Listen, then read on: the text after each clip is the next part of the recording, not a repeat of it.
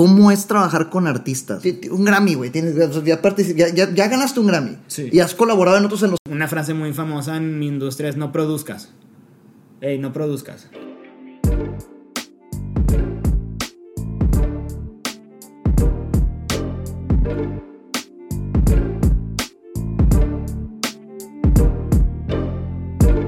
¿Qué hubo una vez más? Vendedor por accidente con invitado estelar, quien está detrás de este podcast, quien está detrás de la producción, quien está detrás de que ustedes estén viendo esto en este momento. Lalo, Abelardo, ¿Qué onda? ¿qué huele? Para contexto, contexto especial. Lalo, Abelardo Lalo para la raza, eh, tiene una empresa aparte de Woke que maneja vendedor por accidente llamada Monterrey Sound. Y, y, pues de ahí derivamos que era muy importante hablar de esto. Monterrey Sound, yo creo que tú lo explicarás mejor que yo, pero es una empresa dedicada a la industria musical. Sí. Dale, dame introducción, ¿qué onda con este negocio? Pues Monterrey Sound comenzó como un, o sea, un estudio de producción, un estudio de grabación y producción musical. Ajá. Eh, Monterrey Sound formalmente se inició en el 98, abrió sus puertas en el 98 y hasta la fecha pues ha sido un estudio referente y de los más influyentes en la industria de la música regional mexicana. Tú tenías cuatro años, tres años. Tres años. sí. Tres años en el 98. Ujú, sí. Co- ¿Cómo fue que tú te empezaste a involucrar en la industria musical y pues obviamente eh, generando para Monterrey Sound? Pues siempre me gustó la música, pero fue como en la fue en la prepa cuando tenía como 16, 17 años que empecé a tomar como que un un interés más allá de nada más tocar porque siempre me gustó tocar y tuve mis grupos con, con la raza, pero no fue hasta los 21 que ya fue como, bueno, quiero aprender y empecé a tomar unos cursos ¿Cursos de? de producción. Cursos de producción, de grabación, o sea, desde cero, de qué es un cable, y qué, cómo se conecta al micrófono y cómo llega a la interfase y todo ese rollo. ¿Ok? O sea, lo técnico, porque de música se cuenta que ya sabía un poco porque pues siempre fui músico, entonces Claro. quería aprender lo técnico, entonces después de los cursos empecé a, a ir al estudio y me terminó gustando demasiado y ya me quedé ahí y sigo dedicándome a eso. ¿Cómo fue? ¿Cómo fue? Me llama la atención porque yo, yo digo, conozco a Lalo hace chingos, güey. No sé, creo que tú sabes, tú sabes más hace cuánto tiempo, pero, o sea, yo creo que son unos que Más de 10 años. más de 10, 15, me atrevo a decir, 15 años. Y me acuerdo de la época de prepa, que eras músico. ¿Cómo Sí. fue este brinco? Cu- Cuando, cuando a los 21 te das cuenta que hay más y que quieres aprender más, ¿fue porque viste el billete? ¿Fue porque viste el negocio? ¿O porque viste lo técnico? ¿Qué fue lo que te movió de brincar a lo artístico a billete o técnico? Bueno, pues primero, lo primero fue, y así, sin miedo, voy a tener que trabajar de algo a huevo en mi vida, me guste o no me guste. Entonces, voy a buscar cosas que sí me gusten para no sentir tan pesada la carga de tengo que ir a trabajar. Claro. Entonces, al principio no me gustaba el estudio, no me gusta, me gustaba la música, no me gustaba el estudio. ¿Te refieres a lo que está detrás de? Ajá, o sea, al proceso, al proceso de grabación y producción.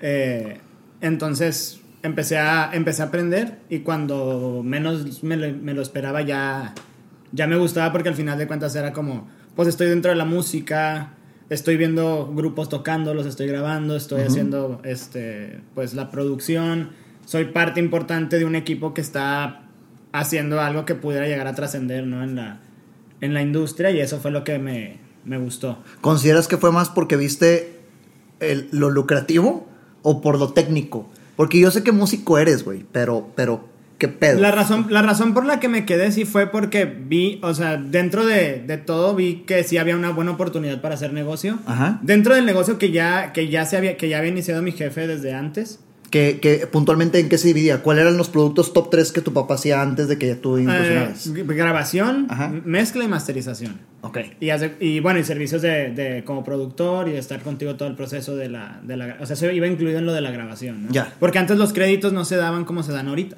O sea, antes eran, o sea, los, los puestos, o sea, el ingeniero de grabación participaba en todo, hasta mezclaba y se ponía como ingeniero de grabación. ¿Y te O refieres ingeniero a- de sonido o ingeniero de audio. Pero porque no había, o sea, en México no estaba tan desarrollada todavía la industria, era muy arcaica todavía en, en los Ajá. 80s, 80s, 90s. te refieres, cuando dices que antes no se daban los créditos, ¿te refieres a antes Cuando tú impreso en comprabas el CD, cassette, en el cassette? cassette Y en el cassette, pues, a- por adelante viene pues el nombre del grupo, la foto, la portada, eh, año de grabación y todos los, los sellos legales y todo. Y por atrás, Ajá. pues, viene grabado en estudios, tal. Eh, ingeniería de sonido por tal. eh, ingeniería de masterización, tal. Ese era el alcance de antes de los créditos. Y ahora, ¿cómo son? Ahora tú puedes meterte a Spotify y, y le haces los tres puntitos al lado de la canción y te sale una opción que dice mostrar créditos. Ok. Y ahí sale quién la escribió, quién la produjo y no me acuerdo cuál más. ¿En cuántas canciones está tu nombre, güey? Si, si- si la raza va y le da. Ahorita, ahorita hablamos de, de- de talento que manejas, pero eh, si la raza te, te intenta encontrar, ¿en cuántas canciones te puede encontrar? No sé, pues en más de 200 yo creo. Su puta madre, wow. ¿Cuántos años tienes? 27. 27 años y ya 200 canciones. ¿A qué edad fue el.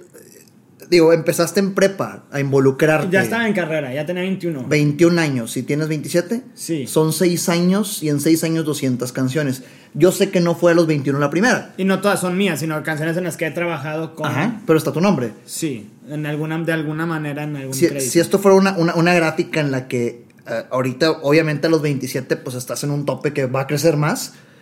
¿A partir de qué año empezaste a tener canción, canción? ¿A, a partir de qué año empezó a sumarse, a acumularse el número de en estas 200 Eh, canciones? Es que vale, va- o sea, es importante como separar porque eh, como ingeniero de grabación, yo creo que es de lo que más tengo créditos.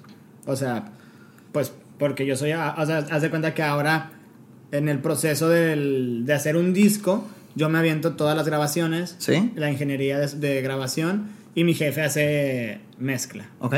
Entonces, como ingeniero de grabación, pues tengo bastantes, porque aparte de las canciones que tengo con, con los artistas míos y todo eso, pues con todos los que trabajo normalmente soy ingeniero de grabación. Ya, ok. O sea, y pues si, te, si estamos hablando por discos, pues discos de 10, 12 canciones. Cuando ya empecé, la primera grabación que me tocó hacer a mí solo fue para Eliseo Robles y fueron 24 canciones. ¿Tú solo? Con Eliseo Robles, eh, el primero Eliseo Robles, el papá. Eliseo Robles el papá. Ok, sí. wow. Con una leyenda, pues, Ajá. ok. 24 canciones. Entonces, pues, ese primer año que conté mis canciones, el primer año fueron como 50. Pero eso, eso Eliseo Robles ya, ya era con vendedor por accidente existiendo, ¿no? Yo recuerdo, Mm, no, seguro, dos- Seguro. ve- llevamos dos años con esto. no, fue, fue más. Fue- fue hace más. Sí, sí, sí. Me lo contaste, entonces recién empezó el podcast, porque me lo- recuerdo esa anécdota. Con Eliseo Robles fue el primer álbum, o eh, se siguen llamando álbum cuando... Sí, ese sí, fue un álbum. Un álbum, pues, se podría decir doble porque de- son 24 canciones. Ok, ya. 24 canciones. Ok, y en esos seis años, 20, eh, seis años, 200 canciones en las que te puede encontrar el nombre, ¿qué- ¿cómo es trabajar con artistas? güey? Yo te- te- tengo esta, y por eso te ríes, porque yo tengo esta visión. Alguien tiene que ser el frío en la relación, alguien tiene que ser el frío en el manejo del, del artista, y ese es tu rol. Sí, yo soy el chaperón. Eh, eh, ¿Define chaperón? O sea, normalmente, bueno, al menos en mi, eh, bueno, en mi experiencia, Ajá. el proceso de hacer una canción para el artista siempre es una fiesta. ¿Ok? Ok. Entonces, estar en el estudio es como la mejor fiesta en la que ellos pueden estar, o sea, la mejor película que pueden estar viviendo es cuando están haciendo una canción en el estudio. Y pues ahí es donde, pues, si el cantante quiere echarse una chela o quiere fumarse un cigarro o etcétera, pues yo siempre, yo, yo tengo que ser el que le dice, oye, no, espérate, todavía no cantas, deja que, Ok. deja que, que grabemos la voz y ya te echas los cigarros que quieras. O si vas a tomarte una cerveza, déjala enfriar y ábrela para que se le vaya tantito el gas para que no te raspar la voz. Ok. O sea, no tratar de como arruinar la fiesta, pero tengo que, yo como, a lo, para lo que a mí me están contratando es para entregar un trabajo terminado. Claro. Entonces yo necesito asegurarme que ellos estén en condiciones para terminar el trabajo. ¿Y has- has- notas que están de acuerdo en eso? No siempre, porque aparte es muy difícil que un niño te diga qué hacer. O sea, porque pues trabaja, la- o sea, pues si trabaja, o sea, trabajar con Eliseo, güey, yo tenía 22 o 23 años. Sí, fue hace mucho. Y él tenía ya 60 y tantos, güey. Ahí me contó que él ya tenía más de 120 discos grabados y... Ok. O sea, como que para él ya hacer un disco más, un disco menos no era nada y para mí era el primero que iba a hacer, ¿sí me entiendes? Claro. O sea, para mí era muy importante y para él era como, me vale madre. El pan de todos los días. Sí. ¿En esa ocasión del liceo fue porque tú estabas en la agenda o fue un accidente que sucedió y te tocó? No, yo ya, yo ya... O sea, me- a mí me dijeron, va, va a venir y tú eres el, y vas- tú vas a ser el Él ingeniero. estuvo de acuerdo, güey. Significa que a tus 22 años aceptó. algunas cosas. En algunos. siempre termino bien, o sea, siempre Ah, trato ok. de portarme bien con todos. Y. Pero es difícil darte. O sea, es difícil que te den tu lugar a veces. Pero, pues, cuando ya ven que sí sabes usar las cosas y Pues sí, cuando ya como se están todo, escuchando, ya están viendo, ya, ya están como que. Órale, sí, sí se puede. Sí, sí trae con qué. Ya, Ya. mejor. Pues. Pues te- te- chido. te- El final, al final de cuentas es que tienes que estar en un modo de querer colaborar porque es arte. No puedes estar grabando una canción romántica estando enojado con el güey que te está grabando. Nada más porque te dijo que no te fumaras un cigarro. O sea, Y te refieres, al, te refieres al artista. O sea, el artista no puede sentir el. el- o sea, no debería, no debería haber ese tipo de tensiones en, el- en una grabación. Yo pero creo, sí lo notas, ¿no? O sea, yo, por cosas que me has compartido, ¿cómo, cómo, cómo ves tú que impacta el hecho de que el artista esté emputado por algo y que vaya a grabar una canción de, Depende de qué sea la canción. amor? O sea, es que el, o sea, tiene mucho que ver el concepto, o sea, porque a veces hay, hay unos que son buenos actores, o sea, actores por naturaleza, o sea, que ellos cantan y tú escuchas, o sea, con lo que escuchas ves la película. Se ponen en papel. O sea, entran, entran al donde está el micrófono y se conectan y salen y siguen en su, en su emoción natural. Ajá. Sí, sí, sí dominan eso Pero, algunos. pero con, no con todos, entonces, pues, por ejemplo, yo normalmente cuando grabo, trato de, siempre pido la letra, o sea, pido, o sea, hago mi, mi tarea desde antes, ¿no? Para saber qué voy a hacer y desde antes desarrollar el método como la grabación va a ser Ajá. en este orden y vamos a empezar a esta hora, todo el rollo, ¿no? Entonces, yo veo la letra y cuando ya llega la hora de, de- de cantar, si, el can- si yo detecto que el cantante no está dando la intención que debería tener la letra que está cantando, trato de hacerlo entrar en papel siempre. O ¿Cómo? sea, Un ejemplo, o sea, ¿cómo logras eso? o sea, por ejemplo, si es una canción eh, de despecho, así de que ¿Desamor? no sé, te dejó una morra, Ajá. pues, y él está cantando, les escucha como todo contento y lo ves que está, pues, porque la emoción de, de estar grabando te pone feliz, ¿no? Ujú. y, y trato de decirle, oye, acuérdate que la letra dice, ta, tienes que, tienes que pensar que te dejó tu morra, tienes que cantarle como si de verdad ya no la fueras a volver a ver, etcétera, ¿no? O sea, para que la, la intención de, de la interpretación sea la correcta para la canción. O sea, que la voz sí se conecta con el... el- Es que la música es sentimiento. Eh, Una vez me dijiste eso, que, que es la música una manera de transmitir emociones. Sí. Y, y no sé qué me estabas platicando, pero la verdad es que íbamos al estudio a grabar y que te estaba pregunta y pregunta y pregunta de ese tema. Pero regresemos al, al- al punto que quería, quería escarbar contigo. Eh, te, te pregunté cómo es manejar, a- a trabajar con artistas y de volada te reíste, güey. Sí. ¿Por qué? Y otra vez me río. ¿Por qué? De, algo, de alguien te estás acordando, güey. ¿Qué, qué experiencias tienes? Todas las ex, todo siempre es una experiencia. Ca- Cada persona, cada mente es un universo totalmente distinto. Y algo que me, gus- que, me- que me gusta mucho ahora en mi trabajo es que después de haber tomado cursos de Sandler, Ajá. a tener la habilidad de detectar la personalidad de las personas antes Ajá. de que de, de- de empezar a trabajar así como que llegan los saludas este logras como medio percibir qué tipo de personas con la que vas a estar tratando te pones de su lado y hacer la, la experiencia mucho más amena Claro. y justo hace unos días hablaba con con Arturo y con Noé unos amigos de que la, que es como una venta o sea Ajá. y la gente solo, solo se entiende con la gente que percibe que es igual o, pa- o piensa parecido a ellos. Sí. Entonces mi trabajo es muy de psicología. O sea, analizar a la persona con la que estoy tratando, darle por su lado, pero hacerle pensar que mis ideas se le ocurrieron a él. Claro, a huevo. Sí. Entonces- ¿Eso es vender? Sí, En- es- sí, sí, enton- sí. Entonces, ahora lo disfruto mucho, disfruto mucho porque pues todos los días es una novela diferente, todos los días es una película diferente porque cada persona vive diferentes cosas. Y a veces me toca trabajar con gente que es menor que yo, a veces me toca trabajar con gente que es mucho mayor que yo, a veces me toca trabajar con gente de mi edad. Y pues todos tienen su, todos los artistas tienen su ego así como...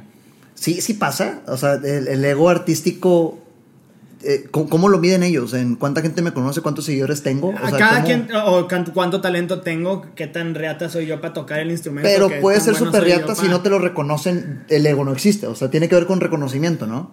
Supongo, sí, pues Sí. no necesariamente, ¿eh? te topas cada caso. O sea, pero O gente sea, que gente, alucina, que, güey. gente sí. que no es famosa y que se siente la gran cosa y digo, cada quien. Hay gente que, las, que esas le- eso le da seguridad y, Claro. y todo el rollo. Pero eso, ese pedo de que eres un niño y que, que batalla en hacerle caso a un niño, ya no lo vives, güey. Tienes 27 años. O sea, ca- caigamos en contexto. Sí. Ese trauma que tú y yo vivimos de estar vendiendo muy jóvenes ya no existe, güey. O sea, me tocó a los 17 años hasta los 24. Ahorita tengo casi 30. Ese pedo ya no existe, güey. Más o menos. Porque hay, hay, hay, hay, gente en, en tu industria, hay gente que a los 27 años ya es. Ya es, güey. Sí, total. O sea, ya- totalmente. ya es. Pero hay gente que está sesgada. Pero creo que en todos lados. La verdad ya no batallo tanto. La Ajá. verdad ya no batallo tanto porque ya me dicen, ¿qué has hecho? Esto. Escúchalo. Ya eres, o sea, O sea- olvídate que ya es, ya un Grammy, güey, ya, ya- ya ganaste un Grammy Sí. y has colaborado en otros en los que por te- tecnicismos tal vez no, no, no, no está tu nombre ahí, pero ya ganaste un Grammy, güey. O sea, de- Sí. ya eres. Entonces, ese pedo ya no lo subes tanto, sí. A menos que haya pedos mentales con gente de, Sí. de 40 para arriba. Claro, pero Que no, los hay. pero ya, ya todo bien. O sea, por ejemplo, yo nada más, yo siempre trato de ser como lo más honesto que se puede porque al final de cuenta cobro por hora. Estoy ahí sentado y si tú me quieres hacer caso, chido. Este, podemos intentar que salga mejor y si no me quieres hacer caso lo hacemos como tú quieres, no pasa nada, yo no me voy a enojar. Claro. O sea, yo te voy a intentar sugerir, pero si yo detecto de volada que la persona tiene como la cabeza dura, no, quiere, no, me, va, no me quiere hacer caso, pues, ¿sabes qué? Haz- o sea, hazlo como tú quieras y yo solo voy a ayudarte cuando me pidas ayuda. Ok. Entonces, no es hasta que me piden ayuda. A veces me sorprende de quiénes me piden ayuda y quiénes no me piden ayuda, ¿no? Ya. O sea, hay gente que dirías tú, no manches, es de un grupo bien consagrado y me está preguntando si yo escucho si está afinado, está desafinado, o si le faltó o que, o que le escucho. Y cuando me dan la oportunidad, yo considero que soy una persona que siempre tiene algo que decir. No lo digo porque soy prudente, pero siempre tengo algo que decir y si me preguntas te lo voy a, o sea, te voy a decir qué pienso. ¿Consideras que es un tema de humildad o un tema de inteligencia? Y- Un poquito de las dos. Porque, o sea, asumo. Ya me ha pasado que me meto en lo que no me importa, porque así le digo, o sea, Ajá. cuando le digo, o sea, cuando le digo a alguien algo que pienso sin que me lo preguntara, que es, pues te estás metiendo en lo que no te importa, y pues una frase muy famosa en mi industria es no produzcas. Ey, no produzcas, no me digas qué hacer. Pero es cuando no, cuando no, eres, cuando no eres contratado para producir. O, pues es que Sería muy incongruente y muy estúpido, güey, que te paguen para producir y te digan eso. ¿Sucede? sí puede suceder. O sea, que el ego artístico llegue a ese nivel, a que te paguen para eso y te digan no produzcas. Sí, yo les digo también, o sea, como dije ahorita, pues yo, yo estoy cobrando, si quieres que, que te, que te... Es que mira, el- a veces el productor no está ahí. O sea, el productor te manda su, la idea de su canción y al momento que la están haciendo, pues tú empiezas a detectar errores que sabes que puedes corregir porque va a ayudar y pues eso es lo, como tu diferenciador o el plus que hace que la gente vaya contigo aparte de lo que sabe. O sea, pues mis habilidades van incluidas dentro de lo que sé hacer. ¿no? Claro, güey, sí. Pero hay veces que, que los mismos artistas es como que no, pues es que así la mandaron, así hay que hacerlo. Ah, bueno, ya está. Así la mandaron mal, no pasa nada, la hacemos mal. Pero no me lo van a no, pero yo siempre dejo claro, eso no me lo reclamas a mí. ¿Eso es más porque confían en quien la mandó o porque no confían en ti? No estoy seguro. Porque es un pedo interesante, güey. No estoy seguro. Es un pedo muy interesante, güey. No estoy seguro. Ya, y a veces ya cuando me pasa que, que recientemente me pasó con, con Wichin, mi asistente, una canción, no voy a decir marcas, pero un grupo que no ensayó. eh, se estaba aprendiendo apenas la rola el día del estudio y pues las horas, las horas estaban corriendo y... Y, y no batallas, o sea. Yo, ya- sí, yo me estreso mucho, me estreso mucho porque estoy ya en un nivel en el que estoy acostumbrado a que la gente con la que trabajo sí es profesional como yo. Ok. Estamos ya con cierta preparación y esperamos que pasen cosas. Pero por si en, esa- en esa situación en particular, manteniendo las marcas fuera de la conversación, ¿es el momento cuántas horas te contrataron? Eh, 10 horas, güey. Te contrataron 10 horas, Sí, vale 10 madre. horas, un día. Vale Un día madre. un día de estudio. Te contrataron un día de estudio. Ah, ah, ¿Te das cuenta las 4 horas que están valiendo que eso, güey? Que, que, que eso va a durar para más. Yo sugerí que no vinieran y que descontáramos esas horas para luego otro día que vinieran ya con la canción ensayada. ¿Detuviste la grabación para decirles, hey, propongo esto? Ajá, y no, síguele. Se le seguimos. Y ellos están de acuerdo en voy a acabarme mis 10 horas. Y no, voy a terminar y se ocupó otro, y se, o sea, se rentó otro día el estudio para Y terminar. cu- cuando rentas otro día, ¿lo aclaras desde antes de que hey, son tanto más o te esperas al final para cobrar? ¿Cómo es el pedo de la cobranza en esta industria? Bueno, es que creo que el pedo de la cobranza está también como en el pedo de la venta. Obviamente. O sí, sea, es tiene- tu pedo, güey. Es tu pedo, no es pedo del cliente. Es tu Exacto- pedo. sí. Exactamente, entonces, pues, hay diferentes maneras de cobrar Y de volada te das cuenta con quién estás lidiando. O sea, desde que estás vendiendo ya sabes si va a ser fácil o difícil cobrar. Sí, sí. O sea, entonces, por ejemplo, con estos, con este grupo específicamente se estableció, el, ya se sabe como, yo te rento el estudio por día, porque no lo, o sea, día o medio día. Ok. ¿Sabes? O sea, la hora cuesta X, solo te lo rento de 4 horas en adelante. Mínimo 4, máximo 10. Y, de, y después de 10 ya son horas extras. Ok. Entonces, ellos saben si van y si en esas horas, en esas 10 horas pueden grabar cuatro canciones, pues se grabaron cuatro canciones. Si en, esa can- si en esas 10 horas no grabaste ni una, pues qué lástima. O sea que si, si va un manager, el manager les ayuda a, eh, papá, órale, güey. Y sea, parte de mi trabajo también es ese, porque confían en la metodología que a través de los años hemos desarrollado Ajá. para llevar a cabo producciones de alta calidad en menor tiempo. Ok, ok. Un grupo, y ya esto es algo acá personal, eh, porque yo conozco, pero para que la raza se entere del contexto, güey. Un grupo que te renta el día y afuera se la pasa chupando, va, está dentro de las, de las horas. Si yo, por ejemplo, Está- aquí, o va, aquí va un ejemplo claro que es el mismo ejemplo del grupo este que te digo que no ensayó. Ese día yo cité a las 12 del mediodía Ok. y el grupo llegó a las 3 de la tarde.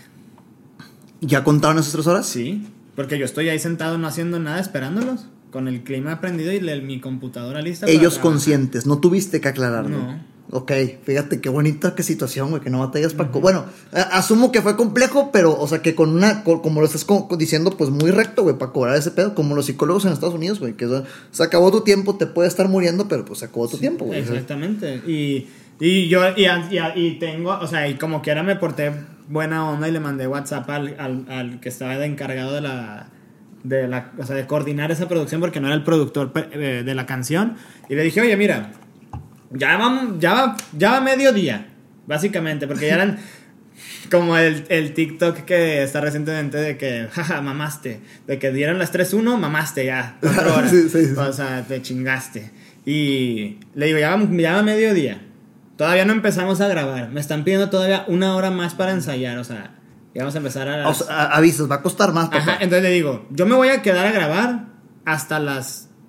Les, les había dicho hasta las 10. O sea, de que hasta las 10. Me quedé hasta la 1 de la mañana. ¿Por le buen pedo? no, no, le dije, pero, no, pero le dije, a partir de tal hora, ah, o sea, a partir de tal hora, o sea, de 12 a 8, Ajá. ¿sabes? a partir de las 8 son horas extras. Y se cobraron horas extras y se, y se necesitó otras 8 horas para terminar la canción. No te regatean. O sea, no es una industria en la que existe. "Eh, Claro que favor, existe. güey, la chingada, claro, claro güey". que, claro, claro que existe, pero como quiera, yo sé cuál es mi mínimo aceptable. Ok. Ya, y no tienes pedo. Los artistas. No, oh, no. Al menos los artistas. Es que Es también. que también depende el sapo la pedrada. O sea, tú sabes que si es un artista grande que va a pagar la disquera, pues, es un presu- o sea, lo muy común aquí en la industria es presupuesto para independiente y presupuesto para disquera. Ok. ¿Por qué? Porque la disquera normalmente se asigna un buen presupuesto para producción en general. Horas de grabación, este, renta de equipos si es necesario rentar y Ya. o sea, todos los costos, ¿no? Los cubre viáticos, o lo que sea, lo cubre, lo cubre la, la disquera. Y un independiente, pues sabes que es una persona como tú, como yo, que a lo mejor trabaja un trabajo normal y luego sale y quiere hacer música. Ujú. Y pues sabes que sus condiciones para hacer música pues no son las mismas que las de un artista que ya está firmado en una disquera. Claro. Entonces, es lo más normal, precios para... Y también depende, por ejemplo, yo tengo ya cuatro estudios. Entonces, depende el, el estudio con el equipo. La, ma- la mayoría de las veces la microfonía es la misma, pero, y la, pero las instalaciones sí son diferentes y los espacios son distintos. Entonces ya depende qué estudio quieras, pues es el, el- o sea, hay del carísimo al barato. Ya. Y tienes la habilidad de, de- de montar un estudio, güey. Aquí, de este lado a la izquierda, hay uno. y, está, era concreto, pared normal, y le pusiste estas. No sé cómo chingados. No sé si se ve en Paneles. la toma, no sé en la toma, no ¿verdad? se ve, no bueno, se hay ve. unos paneles aquí, este, que son. Acústicos, son de lana mineral. esa madre. Algún momento los van a ver, no sé, métanse en su Instagram, ahí están.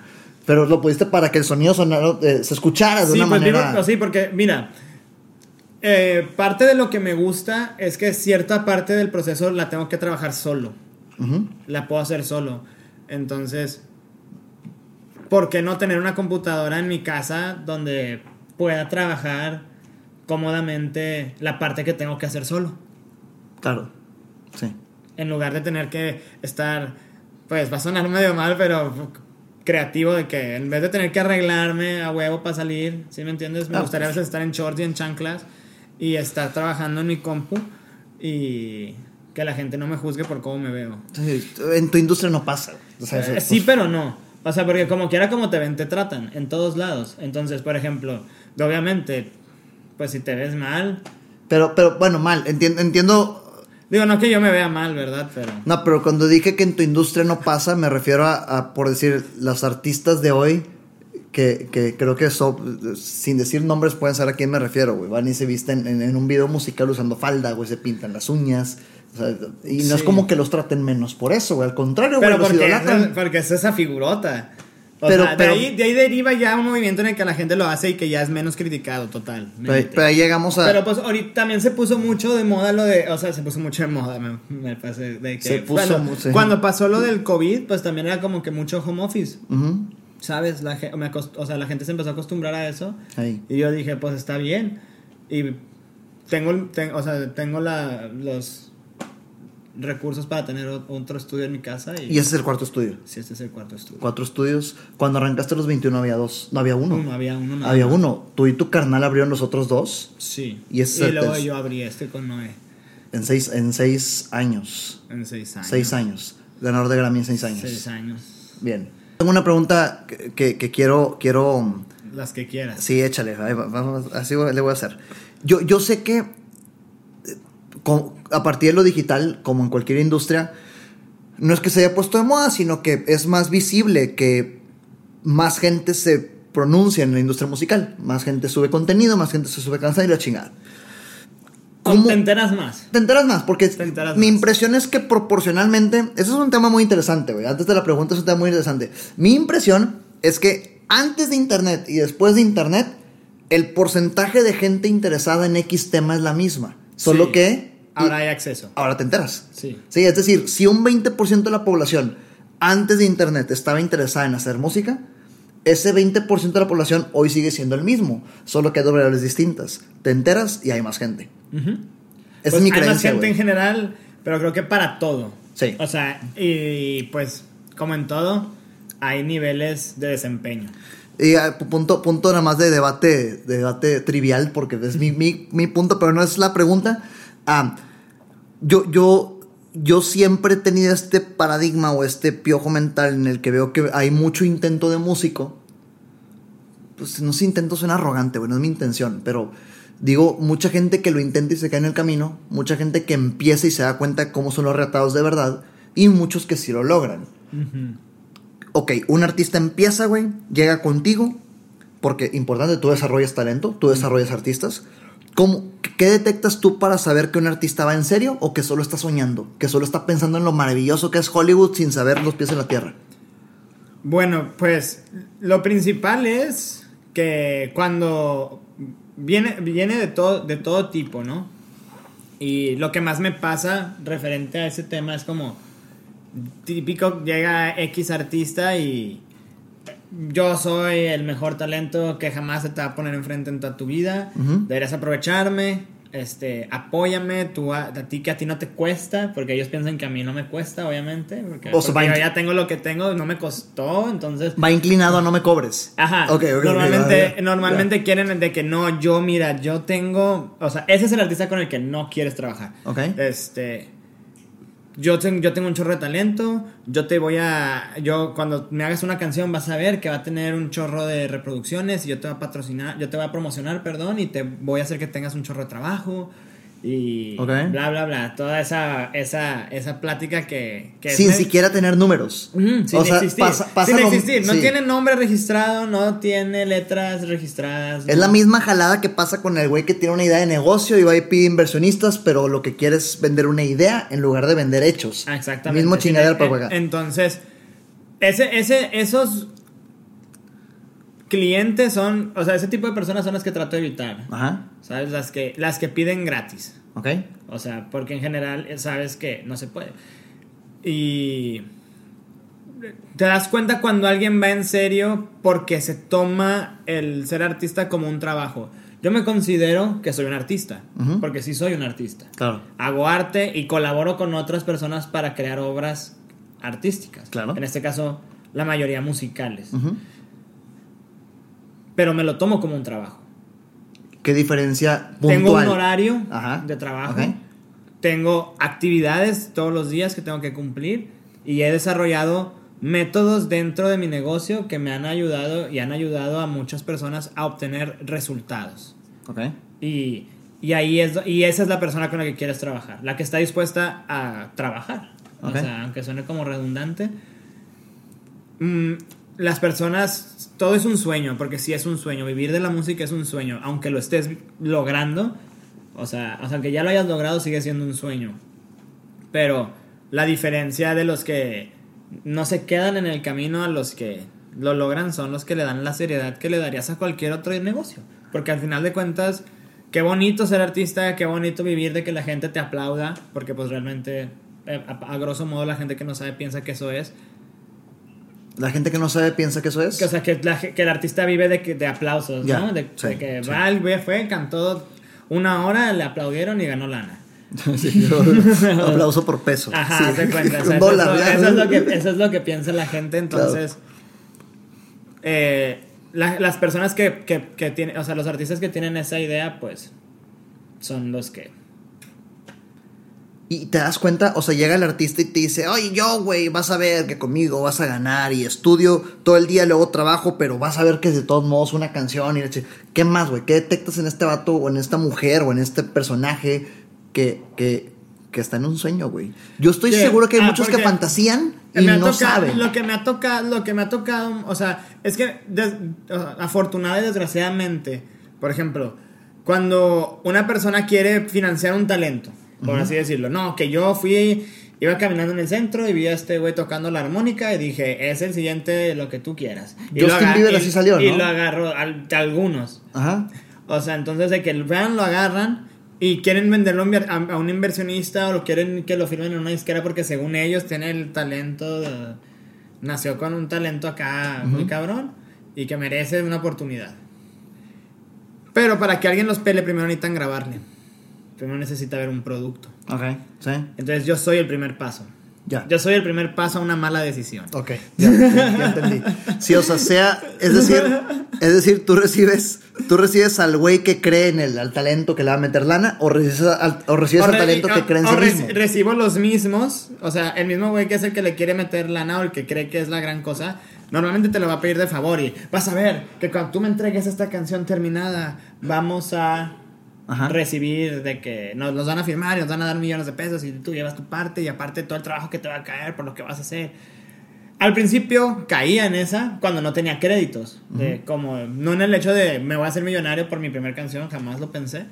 Pero porque hay mucha gente que también vive en una idea bien errónea de Sí, que claro. vas a hacer una canción y te vas a hacer rico y eso es mentira. ¿Ha sucedido? Eh, Sí, O sí sucede, sí pasa. O sea, pero por ejemplo, para cuando le pasa a muchos, ya llevan 100 canciones. Pero antes. es- es- no sucede que la primera. Sí sucede que la primera. Pero es una, pero- una el- muchos, tú conoces más que yo, pero me da la impresión de que es el típico artista que pega una y no lo vuelves a ver. No necesariamente. Sí hay gente que brilla después de eso y mantiene el brillo. Pero ahí es que ahí depende mucho del manejo, ¿no? Sí, Porque total. el artista solo puede, puede, puede desca- descarrilarse bien cabrón, güey. Es quien, el cerebro que está detrás. Que Sí. regresamos a lo que platicábamos ahorita. ¿Qué tanto el artista deja que lo, que lo manejen y qué tanto no? Eh, por ejemplo, yo, ya me, yo me baso por, ah, en el tema de mi disquera. Ajá. Cuando yo voy a seleccionar un, un- O sea, cuando yo estoy fichando, porque hay momentos en los que estoy fichando y momentos en los que me encierro a producir. Ujú. Me fijo en pocas cosas, pero que creo que son muy, muy básicas. Ok. Que es la actitud que tienen. Ujú. O sea, si son. Yo sí me fijo bastante en qué tan arrogante o qué tan humilde es la persona con la que estoy tratando. Porque una persona arrogante es difícil de trabajar. Ya lo he vivido. Ya, tu- ya tuve ese artista. Ah, ¿Artista exitoso ya o sin No, ser exitoso? No, sin ser exitoso. Ok, Sin ya. ser exitoso. Ya tuve el que cree que él, Dios le dio todo lo que necesita. Ok. Y, y Pero él solo podía todo. conozco artistas talentosos con los que trabajas y se percibe que en el acto, en el personaje, hay mucha humildad, güey. O sea, como la- el contraste de quien brilla Depende. tiene lo... Yo sé que depende, pero los que he visto contigo, noto que son el, típico, el, el típico personaje que te pide ayuda, como me dices ahorita, que te pregunta si está afinado o no. Entonces, la- el contraste de quien ya gana millones, güey, que tiene un Grammys, que tiene terrenos, que tiene chingos, te pide ayuda y quien... quien, quien... Quien me pide una oportunidad no quiere que lo ayude. Pero bueno, la, la- la actitud, la actitud, La y- y la actitud. La actitud y las ganas, y las, o sea, la actitud, las ganas de trabajar y lo manejable que puede llegar a ser. ¿Qué, ¿Qué tanto está dispuesto a confiar en lo que yo le diga? Y normalmente a los artistas que ficho les doy este ejemplo. Si yo mañana te digo que para hacerte famoso te vas a tener que poner un tutú rosa y vas a tener que salir a cantar con el puesto, lo que ya cantas, pero con el tutú rosa, y te vas a hacer millonario, ¿me vas a hacer caso? Y se lo dices antes de, firmar. Ujú. Ok, es como que una, un preacuerdo de que, güey, a ver, este ¿Qué tan ejercicio... dispuesto estás a confiar en mí? Porque vamos a firmar algo. Vamos a trabajar, un- vamos a intentar hacer algo contigo. Yo voy a invertir aparte de mi infraestructura, mi conocimiento, mi dinero Claro. en hacer que esto funcione. ¿Qué tanto voy a batallar para hacer que esto funcione contigo? Ok. Así de, así de, y, tienes, y es que como cualquier negocio tiene que ser directo, ¿no? O sea, no, Sí. tiene, no, es, no es como que, ay, sí, porque ya me pasó que firmas y luego, no, yo no quiero eso, y no, y no yo, no yo no voy a hacer eso, y no, yo no me voy a poner esa camisa, y no, yo no voy a grabar esa canción, y no, no, yo no voy a hacer ese género, y es como que... bueno, Significa que artista que tienes firmado hoy, artista que aceptó ese, ese- esa analogía. Sí. Wow, güey, wow. Te iba a preguntar algo ahorita que me decías de eso y se me peló por completo, güey. Ah, que, que- que dijiste que si, si te firman y les dices el, que, que si se ponen de un tutú, que si te dicen que sí, y de todos modos los firmas. Si me dicen que sí, que sí confían en mí Ajá. lo suficiente, o sea, que sí, que sí lo harían sin, sin titubear, Ajá, se, va- se va. O sea, pasa ese, pasó esa primer prueba, ¿no? ajá. Sí, te dicen que no, a la chingada. O sea, tanto No, creo que no, tiene, ¿no? no tan, no tan a, a la, no tan así de que, no, a la verga, no, pues no. Ok. Sino que, a ver, ¿por qué no? Ya, ya. O sea, trato y trato de... Eso es a los que manejas. A los que tengo firmados como artistas míos. Que no ¿Qué diferencia hay entre alguien que quiere grabar contigo nada más y alguien que llega a firmar? ¿Cómo está esa, esa diferencia entre alguien que quiere usar tu servicio como productor, alguien que quiere que lo firmes? No sé si es lo mismo, producir y firmar. Sí, es lo- o sea, sí, es- sí, puede- o sea, bueno, termina tu pregunta. o, o- o- o el que llega únicamente y te requiere como ingeniero de audio, o el que te quiere como Hay consejero. hay ¿Qué pedo, güey? Hay tarifas para todo. Ok, pero ¿cómo funciona la industria? O sea, si un artista está viendo ahorita y dice, güey, yo necesito a alguien como Abelardo en, en Honduras, ¿qué tarifas hay? O sea, no te olvides de tarifas. ¿Qué Pues- tipo de ayudas son las que existen? ¿Qué tipos de ayuda? Pues, por ejemplo, para trabajar a distancia normalmente hago, solo hago trabajos de mezcla y masterización. Ahora, si quieren que ha- puedo, puedo, puedo hacer pistas a distancia, o sea, música de Más allá de que alguien de Honduras te quiera pedir ayuda a ti, sino que dice, a ver, güey, yo tengo talento y confío en este cabrón que hace la chamba. ¿Qué tipo de... de, de, olvídate de que te contraten a ti, pues, de que cualquier otro pelado. O sea, ¿qué, qué tipo de, de, de, de servicios son los que... Es que ahorita decías que te firman y tienen que aceptar sus consecuencias. Pues no es lo único que te piden. O sea, no, no únicamente llegan garantías a firmarte, ya garantías porque confían en tu ingeniería musical. Normalmente los artistas que firmo yo los busco. Yo los veo. Es la pregunta que te iba a hacer, te mamaste, pero continúa. Yo, o sea, Continúa. sí, te la capié. O sea, los arti- los- o sea, los artistas que yo tengo, Ajá. Normalmente, o sea, nos encontramos. Ok. No sé, esa es la palabra mágica, nos encontramos. Ujú. En el momento correcto y hacemos clic. O Ok. sea, como cualquier persona que te cae bien, platicas con él, te chilo, sobres, le pides el WhatsApp, se juntan un día a trabajar, ven cómo trabajan juntos, te gusta, este, empiezan a tra- empiezan a llegan a un acuerdo a- acuerdo previo de, Ujú. oye, pues mira, yo te yo tengo esto, ¿te interesa? ¿Tú qué tienes? Ah, yo tengo esto. Ah, bueno, mira, si nos juntamos, tú solo has hecho esto, yo solo he hecho esto, pero si tú y yo juntos ponemos esto a trabajar, podemos hacer esto. Y en un ejemplo real, tú llegas diciéndole, si trabajamos juntos significa si te firmo. Y si, Si te firmamos. firmo, ¿y qué significa firmar a alguien? O sea, ya estando en la industria, ¿qué significa firmar a alguien? Bueno, pues puede significar muchas cosas, pero lo básico es, pues es un acuerdo Ajá. en el que es un compromiso. Hay con- muchos tipos de contratos, pero por ejemplo, en el caso del mío, pues yo me comprometo a hacer eh, o sea, cuando al, al firmarlo, Ajá. a hacer que el desarrollo de la carrera del artista sea lo menos costoso posible. Bien. O sea, yo me encargo de, o sea, yo patrocino las horas de estudio, yo patrocino mis horas de trabajo, yo patrocino mis, o sea, de trabajo como ingeniero, como productor, como ingeniero de mezcla, como ingeniero de mezcla, de mastering, perdón. Y luego aparte me paso a la- al, al ecosistema digital con la raza de Woke y desarrollamos el concepto de cómo se debe de ver, cómo deben de ser las portadas, cómo hay que hacerle fotos, cómo hay que eh, eh, presentarlo ante la gente de las redes sociales. Por eso abrieron Woke como, como filial para todo lo audiovisual, Sí. más allá de lo au- auditivo. Ujú. Ok. Sí, y tenían que ser cosas distintas. Claro, güey, sí, gente con gente diferente, distinto. con diferentes enfoques para que... Yo soy como una híbrido, un anfibio. Yo Sí. estoy... Yo, mi, mi naturaleza es el estudio, Ujú. la producción, pero como trabajo la gestación del proyecto desde cero, conozco perfectamente cómo debes de... O sea, sé expresar muy bien las ideas a al equipo creativo visual para desarrollar lo que sigue porque pues yo lo viví, yo soy como si yo fuera él, es como si fuera mi hijo, güey. Y, y el tema visual, el tema visual del artista nace del artista o nace de ti. De los dos. O sea, hay juntas en las que voy a ver qué opinas. Esto Sí, tenemos métodos, tenemos eh, archivos de Excel que nos, a los que ten- o sea, de Google Docs, Ajá. donde tenemos las metodologías de trabajo, dónde vamos en qué canción, cuántas canciones queremos hacer, dónde- cuándo las vamos a programar, en qué proceso va la portada, en qué proceso va el video. O sea, lo- yo enseño a mi artista a ser un artista sustentable. Mi artista, yo no voy a firmar un pendejo que no hace nada, que Ah, necesita que le dé comer en la boca y que se la mastique antes, no mames. Ya, No. ya pasaste por eso. sí, ya, ya, ya sé. Ok, entonces, partamos de cuál es el proceso, güey. A ver, si lo pudieras explicar ante gente eh, eh, lo, más, lo más sencillo posible. Llega un artista contigo, se encuentran mágicamente porque me queda claro que quien tú firmas es porque tú dices, va, me gusta. Y es la pregunta que te iba a hacer ahorita, que dije que se me olvidó. Que, ¿Qué tantas veces pasa que alguien llega y lo logra? Que te Me dice... me- he tenido la fortuna de ser el vínculo de muchos artistas que ahorita les, ha que les va bien. O sea, que estuvieron conmigo, eh, trabajamos el concepto juntos, funciona, empieza a funcionar bien y lo firma ya una disquera buena. Eh, ¿Podemos decir ejemplos? Mm, preferiría no hacerlo.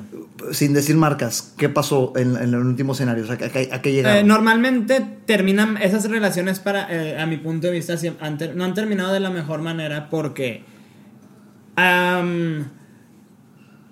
al final de cuentas, la dis- o sea, una vez que ya el artista firma con la disquera, Ajá. pues tú te vuelves una pieza que pues entra y sale, ¿no? ¿Te conviertes en desechable? O sea, ¿sí, pasa ajá, eso? Sí, sí pasa. Y por ejemplo, al principio tú no estabas cobrando por tus servicios porque pues creíste en, en- en- en lo que estabas haciendo, ¿no? Como muchos lo hacemos al principio con los negocios y nos obsesionamos con eso. Hacemos que funcione y al momento de que ya puedes empezar a cobrar o que el artista ya va a tener lana para pagarte, eh, la disquera pone freno como que no, es que se cobra muy caro. O, no, nosotros tenemos nuestro propio estudio y esto y no nos cuesta. Ok. Entonces, eso, eso pasa y de hecho parte, parte de, de- de- de ese error, ahora hemos estado trabajando en nuestros mismos contratos que si una disquera quiere firmar al artista, me firma a mí como si yo fuera el artista también. Ok, ya, ya es ese poder. Sí. Sí, o sea, firmar esa, esa autonomía. Te lo doy si lo quieres, pero yo lo voy a seguir haciendo porque si te interesa es por lo que yo estoy haciendo. Ok, ya. Y tú no lo vas a hacer igual que yo porque tú no lo estás viviendo con él, Ok. como junto conmigo, pues. Ok, ya. Regresamos al proceso que te quería preguntar. Llega un artista contigo, se encuentran y tú dices, va, confío en este pelado, me gusta, hacen clic, es más, eh, ven sus trabajos y dices, va, te quiero firmar. ¿Cómo es el proceso de desarrollar a ese artista? Paso uno, paso dos, paso tres. ¿Qué es lo que cuidas en cada etapa del proceso hasta el estrellato? Hasta, mira, pues primero que nada me gusta, o sea, cosas como muy, muy generales.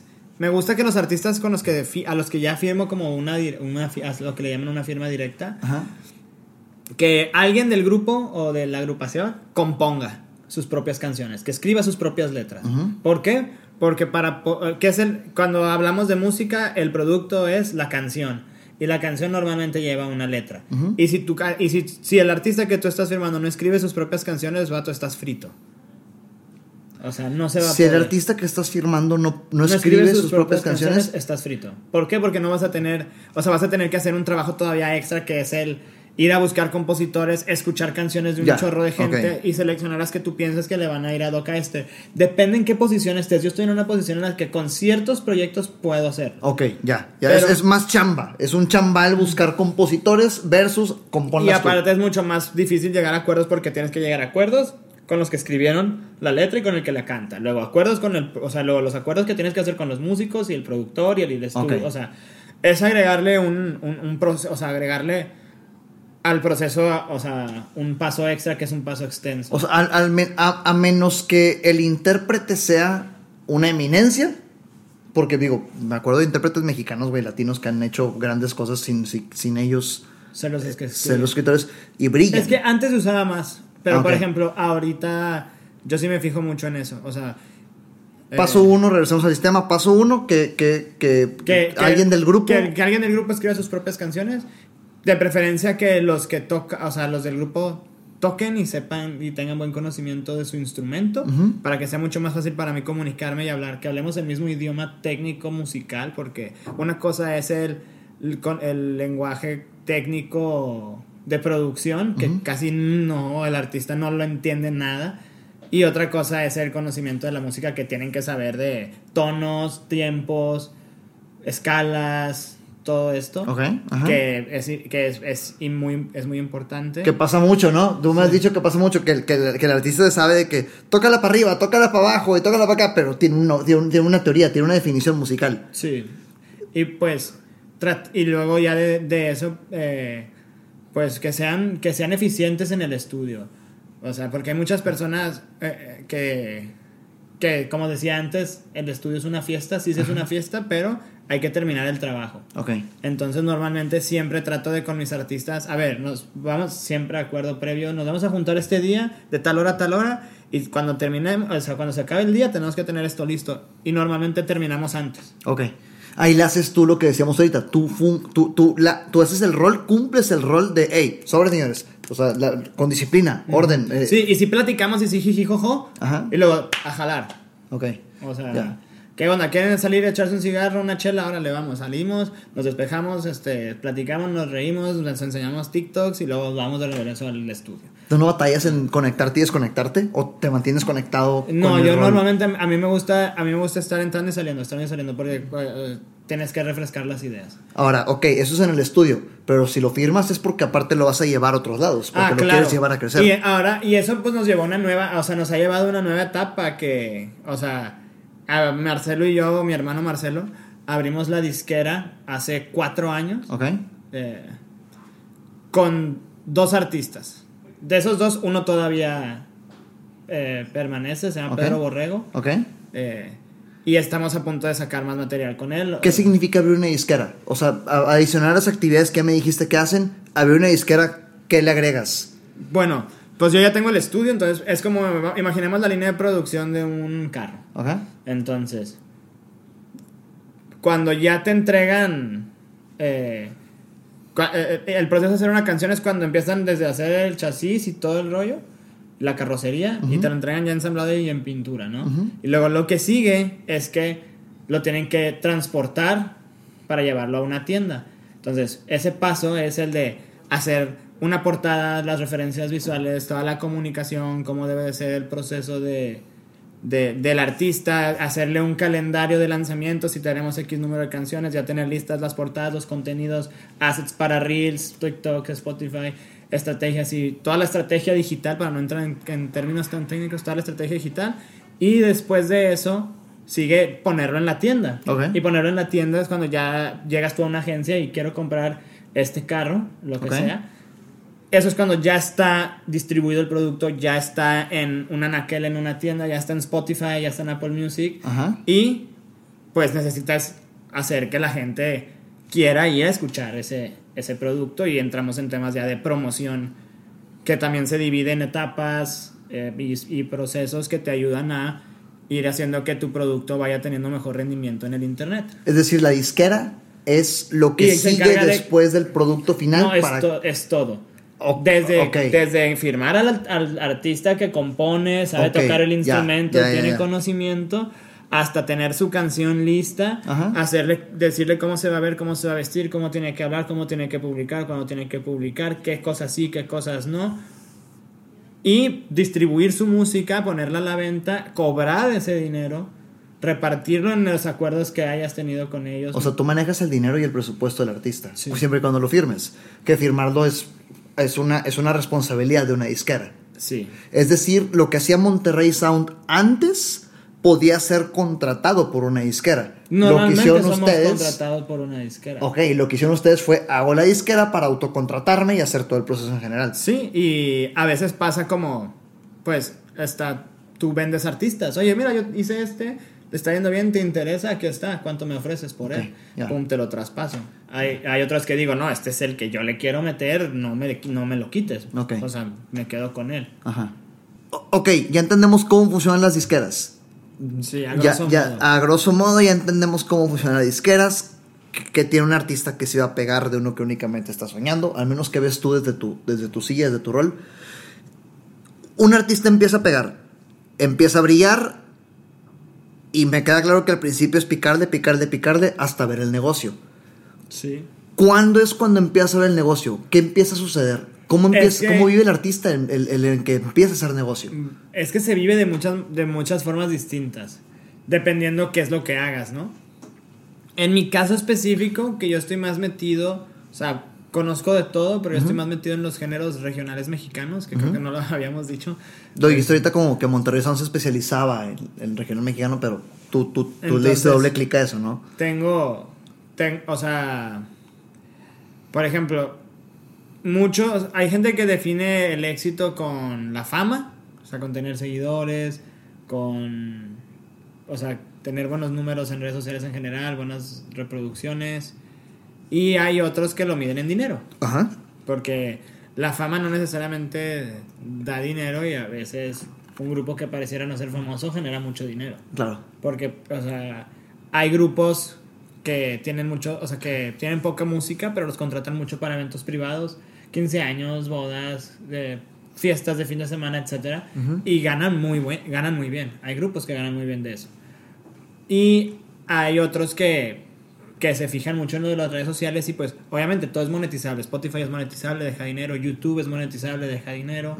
Facebook ahora es monetizable, también es monetizable con la música ahora. o, o sea, no, nada más audio, no tanto video. O sea, video, pero por ejemplo, si tú haces un video con una canción, yo, o sea, al menos mi, mi disquera que cubre TikTok, Instagram, Facebook, yo por un, por un sello digital que tiene cada canción, una, como una huella digital, por así decirlo, que lo hace única, puedo cobrar en nombre del artista el pedazo de música que está sonando en X video. ¿Cómo es ese proceso? Haces una canción y cómo es el proceso de crear, qué es la huella digital, cómo, cómo funciona ese proceso. Cuando tú subes una canción a plataformas digitales por medio de una distribuidora o una agregadora digital, en este caso nosotros, ¿Necesitas un permiso para generas- eso? Como que una especie de de- de estatus para poder hacer eso o cualquier. Depende con quién. Es que el ecosistema artístico ya, o sea, con, gracias a la tecnología, como ya es muy fácil grabarte en tu casa, también Ok. es muy fácil tú vender tu propia música. Ya, O ok. sea, cuando yo tenía mis grupos hace 10 años, porque sí fue hace 10 años, Ujú.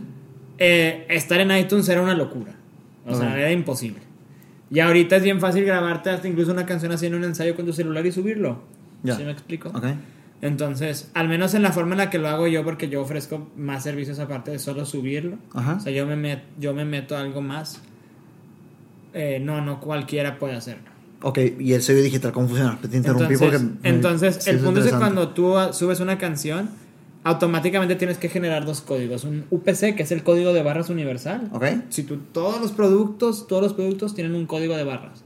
Igual una canción, cada vez que le pones play, como sabes, es el escáner. Es o sea, como cuando vas al Oxxo Ok. y escaneas un producto, ¡puc!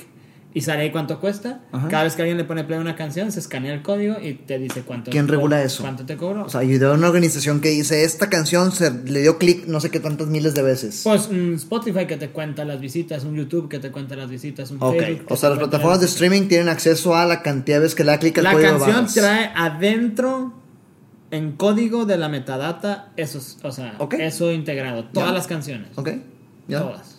Ya. Entonces cuando tú la subes, tú decides qué tantos permisos le das para que se mueva o no se mueva. Que si le das permiso para uso a terceros, porque pues, o, sea, o si nada más los que tú quieras lo pueden subir, o nada más el artista, nada más las páginas oficiales. O sea que cuando un video de YouTube se desmonetiza porque pones una canción que no es tu Es propiedad, es porque eso pasó. Porque quien la subió le dio clic a que no lo usen terceros. Órale. correcto. ¿Y cómo YouTube sabe que eres tú mismo el dueño de la canción como para que la Porque puedas usar en tú un video tienes tuyo? en tu poder el código, nadie más puede saber ese código. O sea, tu tú. Gmail o tu correo No, está pues- registrado con ese... No, no, no, no, no. Tú, tu disquera, tu empresa SADCB. Ok, ok. Con capacidad de hacer una demanda si te están robando tus derechos. Puedes llegar. Yo soy el dueño de esto, aquí está. Que- o sea que cuando YouTube desmonetiza es porque alguien le hizo de pedo o porque el algoritmo lo detecta. No, normalmente, por ejemplo, a mí me llegan las notificaciones. Oye, mira, por ejemplo, ahorita traemos una canción, no voy a decir el nombre, pero que reventó así. Ok. En una semana, un millón y medio de reproducción. Órale, ¿en dónde? En, en general, en YouTube, ya, en YouTube, en, eh, a esto es a lo que voy. Estás viendo que entonces yo estoy en mi plataforma Ajá. y ahí me sale el rendimiento de la canción en un general y lo puedo filtrar por plataforma, la, la data, los, datos. Entonces ahí te viene YouTube y luego tú le picas y te sale el video oficial y el video oficial tiene tantas reproducciones, pero no sé, es muy común en estos de los corridos de que Trocas Mamalonas, que es un channel de YouTube que sube videos de trocas en, haciendo pendejadas en las rutas Ajá. y ponen música de fondo en los videos y ahí te viene. De trocas mamalonas tuviste tantas reproducciones, generaste tanto. Y luego de corridos chingones, lo pusieron aquí y ganaste tanto. Ok.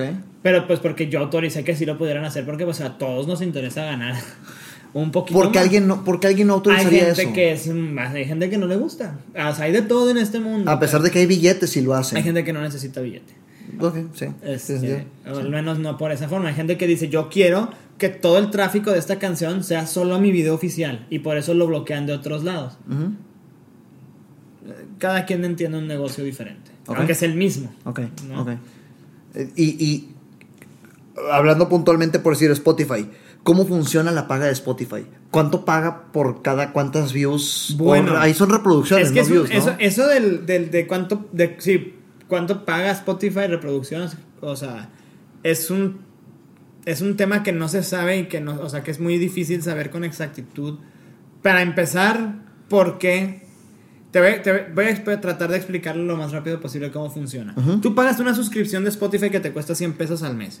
Spotify ya sabe que con esos 100 pesos al mes tú tienes X número de minutos al día, X número de minutos a la semana y X número de minutos al mes. Entonces ya saben el promedio de cuánto dura una canción, ya saben cuántas canciones pudieras escuchar si no apagaras tu teléfono nunca y nunca cerrarás la aplicación escuchando música. Y así lo mide Spotify. Ese, ese- ese tipo de Entonces- métricas las tienen ellos para tomar En- decisiones. entonces, para tomar decisiones de cómo te pagan como artista, porque Ajá. cada país cobra una membresía en diferente moneda que tiene diferente valor, que genera diferentes regalías. ok. Entonces, por ejemplo, para mí, un artista de los que más me deja le va muy bien en Estados Unidos y la mayoría de sus reproducciones son en Estados Unidos y eso me deja ganancias en dólares. Significa que Spotify en Estados Unidos paga más que Spotify en otros Claro, lugares. porque pagar una membresía de 10 dólares allá, estamos hablando de 200 pesos aquí. Es el negocio de la vida, güey. Cobrar en dólares y usarlos en México, güey. Sí, En- es como en- sí. Entonces te deja el doble, básicamente. Claro. 20 veces más. Claro. Te deja 20 veces más Sí. que en pesos. Ok, ok. Pero, pero, pero, eso es nada más el precio final, pero el- el- el- ¿Cómo es el proceso del, del pago? Eh, ¿O- eh, o?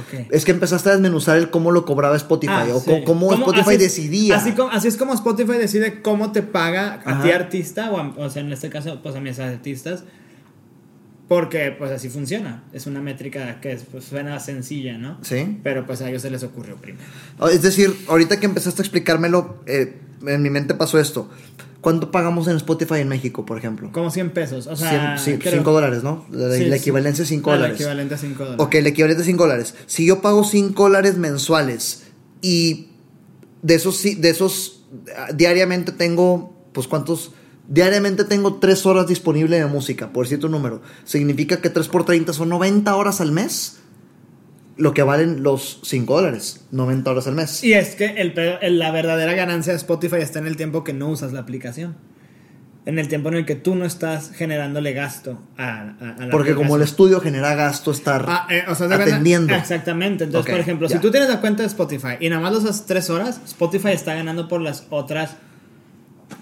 o Pero de todos modos las otras paga- 21 horas de- del día que tú no estás usándolo, Ujú. él está ganando porque tu membresía no está pagando regalías a ningún artista porque no lo estás usando, está pagada, no está generando. Entonces, ellos de ahí es donde empiezan a ganar. Entonces, de todas las cuentas de miles de millones de cuentas que existen, así es como ellos ganan la lana. El artista que más deja para ti en Spotify, rango promedio, ¿cuánto gana al mes? ¿Cuánto facturan al mes por Spotify? Bueno, el producto, o sea, el producto porque es un disco, Disco, no canción. ajá, es un disco. O sea, significa que se mide por el álbum completo.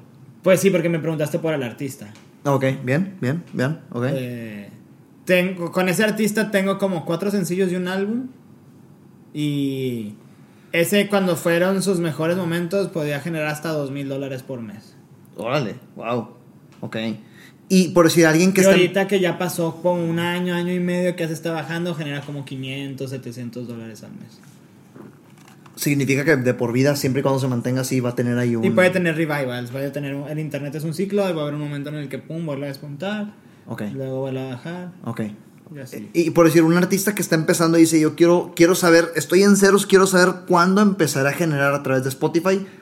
¿Qué, ¿Hay alguna métrica? ¿Algún, algún logra esto para empezar a ver mínimo un dólar? O, o- Bueno, depende de la agregadora que tengas, depende de la, la- la- la plataforma con la que trabajes. Hay empresas que te dicen para que gan para que yo te dé tu primer cheque tienes que mínimo generar 150 dólares. Ok. Para que sea costeable para mí el proceso administrativo de cobrar, facturar, este, sacar el dinero del banco, pagar los impuestos, porque pues obviamente yo tengo que entregar dinero limpio para no meter en pedos a nadie. ¿sí me Pero, ¿Y el dinero de Spotify se factura? Sí, ¿Tiene- se factura. pasa a través de Hacienda todo, Sí. todo el, el- Significa que Spotify le paga a una empresa que tiene que demostrar impuestos de ese dinero que está Si cayendo. yo no mando factura, a mí no me pagan, con eso te digo todo. ¿Cómo? Si yo no mando una factura, Ah, a mí no me pagan. Ya, ya, o sea, ti- tienes que cuidar todo ese pedo. Y tú como, como, como firmaste, eres quien recibe el, dinero y lo distribuyes en partes como el contrato Ajá. lo acordaron. Claro, y lo normal es que si es un artista que está establecido y está dado de alta y todo, él también me tiene que hacer una factura para yo emitirle un pago. Claro, sí, sí. Y se facturan entre las participantes Exacto. incluidos. Ni modo. Pero me queda claro que por lo que estás diciendo, Spotify, y, y ya dijimos mucho Spotify, pero bueno, las plataformas de streaming, Plataformas sí. este, am, eh, no representan una, o, o asumo yo que son una pequeña parte de los múltiples ingresos que un artista puede es que generar. ahorita, la verdad es que hay muchas maneras en las cuales se puede hacer negocio y el streaming es una de ellas. ¿Cuál- cuál- si pudieras numerarlas, como que las más típicas o las más rentables, las más redituables, para que un artista se Pues, enfoque en... bueno, las más importantes, las que más dejan son los eventos masivos, o sea, llenar conciertos, ¿Ok? hacer como artista tener conciertos, organizar tus propios conciertos. ¿Qué diferencia hay entre, entre hacer conciertos y organizar sus propios conciertos? Cuando tú organizas, o sea, eh, cuando el artista organiza su, su propio concierto, el artista invierte su dinero para hacer el show y ganan de boletaje, venta de mercancía. Ok. O sea, es un negocio más jugoso, más, o sea, es un asumes tú todo el riesgo. Y tocar en un concierto, por ejemplo, si yo como promotor de eventos voy a hacer un festival, pues yo, ¿cuánto me cobras? No, yo cobro tanto, tal, yo te pago para Ya, que entendí. a tocar aquí. Y yo, como yo organicé el evento, pues yo me llevo la, la lana en los boletos de las barras y ellos ganan de lo que vendan de mercancía en ese día, pero pues Es decir, tu artista me cobra 5 mil dólares, eh, págamelos, te, te los pago, pero yo gano de toda la logística, toda la producción, toda la venta de alcohol, toda la venta de alimentos. Ah, No siempre del alcohol, pero sí. Ok, pero por decir, si un artista eh, renta una arena, un, un artista que se financie sus propios... Ellos ganan de, de todo el boletaje. Órale, wow. O sea, que en primer lugar que el artista organice todo lo suyo, que me queda claro que eso es cuando ya es un artista que ya Pues tiene puede capital. ser que no, o sea, puede ser que puedas meter 100 personas, pero si metes 100 personas que pagan 500 pesos, pues te ganas, o sea, vas, vas como, o sea, ¿sí me explico? No es la gran cosa, pero le vas recuperando, va saliendo lana, lo vas reinvirtiendo en tu carrera. Eh, igual está, el, el streaming es una excelente fuente de ingresos si lo sabes manejar bien, porque aquí va un consejo que a mí me dieron y que me ha funcionado y que me ha hecho que me vaya muy bien, es, la mayoría de las personas piensan que hay que hacer una canción, o, o sea, la mayoría de las personas piensan que el trip es hacer una canción que deje un millón de dólares. Ese es el sueño de todos. O sea, es hacer, como que como en la industria. hacer una canción con la que hagas un millón de dólares y que ya no te vayas a preocupar jamás en la vida por nada. Ok. Pero también puedes hacer un millón de canciones que te dejen un dólar. Mm, ok, bien. y ganaste el mismo dinero. Claro, sí. Es más probable que en el tiempo en el que haces la canción que te va a dejar el millón de dólares, hayas hecho un millón de canciones que te dejen un dólar. Eh, Que al final de, de cuentas, para llegar a la canción del millón de dólares, hiciste las mismas canciones que el otro güey, solo que el otro güey sí las monetizó. Sí, exactamente. Ok. O sea, el consejo es. hazlo, termínalo, públicalo. Si nunca puedes medir, una vez que, o sea, muchas veces los grupos y los proyectos se estancan por inseguridades de, es que todavía no está terminado, es que todavía no está listo, es que siento que puede estar mejor. Claro. Siempre puede estar mejor. ¿Puedes hacerlo mejor en ese momento? No, ya termínalo. Tienes que saber ponerte un tope, tienes que saber decir hasta aquí llego, hasta aquí, y lo publico porque estoy consciente de que lo que estoy haciendo es lo mejor que puedo hacer en este momento. Y cuando ya lo ves publicado, ya pasó todo, ya puedes autocriticar todo lo que te salió mal y aprender del error para que no te vuelva a pasar. Pero si nunca lo si nunca lo haces, si nunca empiezas, si nunca das ese primer paso, vas a tener un chorro de canciones guardadas que no te dejan un peso en vez de que te pudieron haber dejado 100 dólares. No, nunca sabes. ¿Qué tanto le pasa a los artistas eso? Que, que se frenan por querer hacerlo mejor. Mucho, yo conozco muchos artistas que son más posteo de Instagram que canciones. Sí, creo- ok, sí, sí, sí.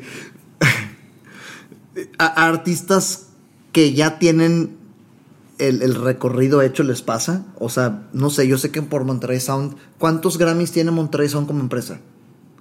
Nueve. Nueve Grammys, Nueve o sea, Grammys. como empresa ya en estatuilla, ¿verdad? O sea, eh, ocho no, y viene todo- la no- siguiente. no todos en esta, no todos en estatuilla, porque para poder que, para que la academia te dé la estatuilla tienes que haber participado creo que en más del 34% de la producción. ¿Cómo se mide? Ah, respo- Eh, eh, eso. ¿Qué un- tienes que hacer para, para que te caiga una estatuilla de Grammy? Trabajar más del 34% en una producción. O sea, ¿cómo, se, cómo significa es, eso? es un, hay un, la academia tiene un tabulador. O sea, por ejemplo, siempre que en una producción gana un Grammy, los integrantes del grupo y los que tocaron en el disco se llevan una estatuilla. Por Ok. el simple hecho de que ellos son el grupo. El productor, obviamente, se lleva una estatuilla. Pero si hay más de dos productores, como el porcentaje se reparte entre dos, no hay. ¿Qué estatuilla. porcentaje lleva un productor de cajón en la, en la, en la Norma- canción? depen- de- de- depende de su rol, pero normalmente el, el productor es casi el 50%. o sea, 25 y 25 si se divide entre dos. No gana ninguna estatuilla. O sea, que plomas. 50% es el productor, 50% es el artista o el grupo. No, o sea, ajá, exacto, sí. Ok, ya. Pero por ejemplo, el ingeniero de mezcla siempre lleva el, el ingeniero de mezcla y el ingeniero de grabación llevan el, porcent- el porcentaje justo para ganar esta tuya. Ok. Pero eso es reciente. El ingeniero de grabación es reciente que ya puede ganar esta tuya. Antes tenías que ser ingeniero de grabación y de mezcla o solo ingeniero de mezcla. Ok. El ingeniero de masterización no gana esta tuya. Aparte del ingeniero de masterización, ¿qué otros, qué otros roles hay que no ganan estatuilla en una canción? Pues antes era el, el ingeniero de grabación, que aquí estoy.